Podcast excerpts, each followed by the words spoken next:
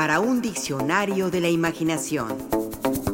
Guía rápida de historias y palabras. Vapor.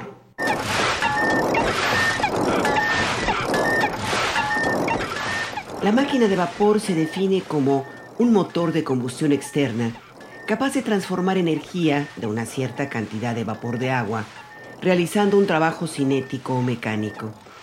Si bien el vapor ha sido conocido desde la antigüedad como fuente de calor y como un método efectivo de poner en movimiento algo, desde un simple mecanismo hasta una máquina más sofisticada, su uso comenzó a ponerse en práctica de una manera más preponderante e industrial en el siglo XVIII de nuestra era. Se le considera a James Watt como el inventor moderno de la máquina de vapor. Antes, desde 1698, un personaje como Thomas Savery había creado un mecanismo para bombear agua mediante el vapor, pero no es sino hasta 1769 que el ya mencionado Watt la perfeccionó, convirtiéndola en una máquina eficiente y poderosa. Su uso constituyó un verdadero avance tecnológico que permitió una revolución en el transporte y la industria.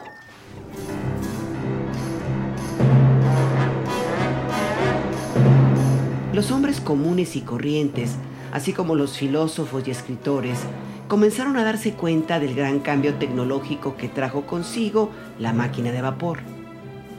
Esto dijo Henry David Thoreau, en lugar del grito de un halcón, de los peces asustando a los peces, se escucha el silbato de la máquina de vapor despertando a un país a su progreso. En tanto que George Bernard Shaw, el gran dramaturgo, apuntó, aquellos que admiran la civilización moderna usualmente la identifican con la máquina de vapor y el telégrafo eléctrico. Y más idealista y romántico, L. Frank Baum, el creador del Mago de Oz, afirmó, La imaginación nos ha dado la máquina de vapor, el teléfono, la máquina de hablar y el automóvil, porque estas cosas tenían que ser soñadas antes de que se hicieran realidad.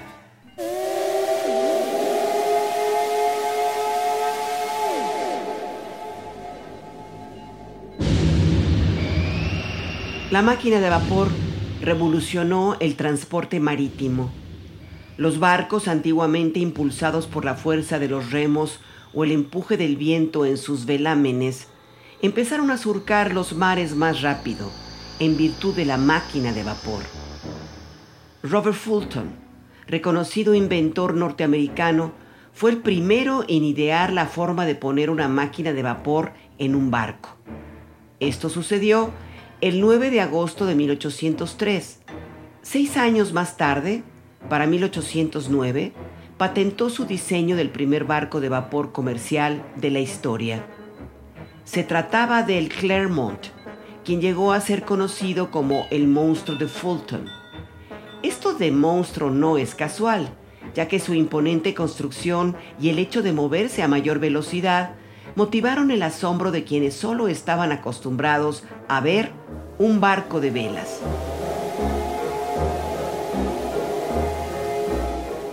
Esto escribió el propio Fulton con respecto a esos inicios. La sorpresa y el miedo se manifestaron entre los tripulantes de estos barcos, dado que la apariencia del navío era extrema. Estas personas simples, la mayoría de las cuales no habían oído hablar de mis experimentos, veían lo que les parecía un monstruo inmenso, vomitando fuego y humo por su garganta, golpeando el agua con sus aletas y haciendo al río temblar con su rugido. Algunos se arrojaron al suelo de la cubierta de sus navíos, mientras que otros tomaron sus botes y huyeron a la costa, dejando a sus barcos flotando a la deriva de la corriente. El terror no lo sintieron solo los navegantes, las personas que paseaban por las orillas se agolpaban para observar al barco de vapor cuando pasaba.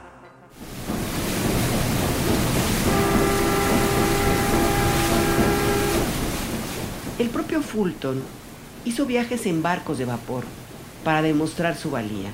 Esto dijo de uno de esos viajes. Mi viaje en barco de vapor a Albany y de regreso ha resultado bastante más favorable de lo que yo había calculado. La distancia de Nueva York a Albany es de 150 millas. Lo corrí en 32 horas y bajé en 30. Tuve una brisa ligera contra mí todo el camino, tanto de ida como de vuelta, y el viaje se realizó en su totalidad gracias a la potencia de la máquina de vapor. Me adelanté a muchos balandros y goletas que se dirigían a Barlovento y me separé de ellos como si hubieran estado anclados. El poder de propulsar barcos por vapor ahora está totalmente probado.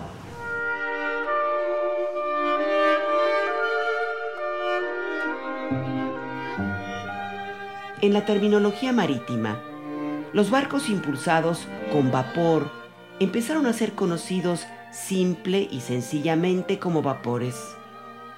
Abordaré un vapor, se podía decir con propiedad, o un vapor se hundió frente a Nantucket. A este tipo de vapores se refiere José T. Cuellar cuando escribe en un poema, sentado en un sillón en la ancha popa de alígero vapor, me arrulla el incesante clamoreo de las olas del mar que va rasgando la quilla con vigor.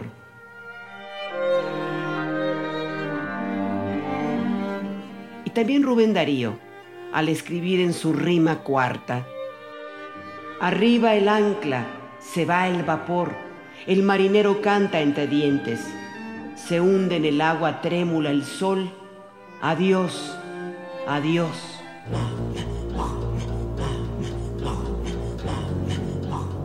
El vapor, se sabe, es agua en la fase gaseosa, que se forma cuando el agua hierve o se evapora.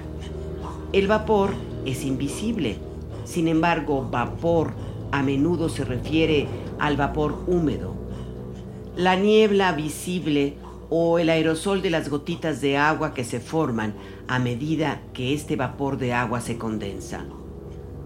Hay que añadir que en el agua líquida las moléculas de H2O están siendo unidas y separadas constantemente.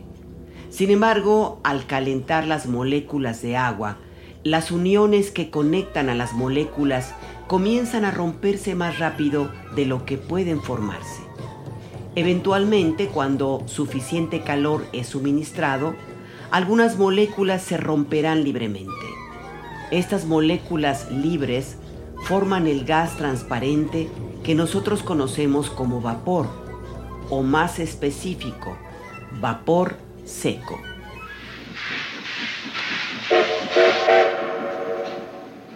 Otro gran uso de la máquina de vapor fue en la invención de la locomotora, que trajo consigo progreso a un alto costo de vidas humanas y de apropiación de propiedades y colonialismo.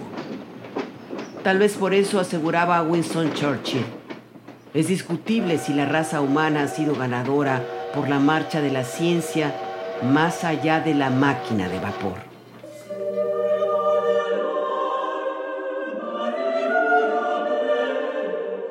Claro, el vapor no solo tiene que ver con la máquina.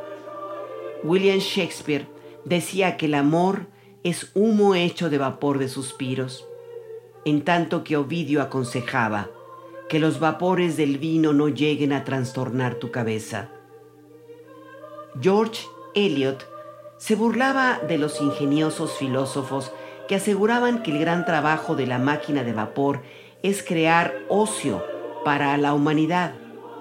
Y León Trotsky, al final de cuentas un luchador social, estaba cierto de que sin una organización dirigente, la energía de las masas se disiparía como se disipa el vapor no contenido en una caldera. Pero quedémonos con esa gran verdad de Federico Nietzsche.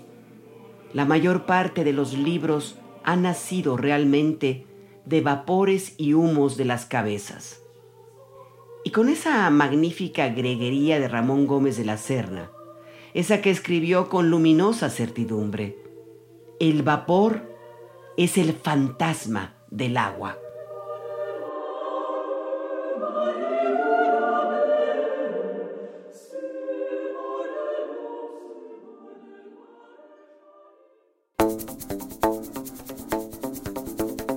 Participamos en este programa Juan Ramírez, Rafael Méndez, María Eugenia Pulido, Mauricio Carrera y Pilar Muñoz.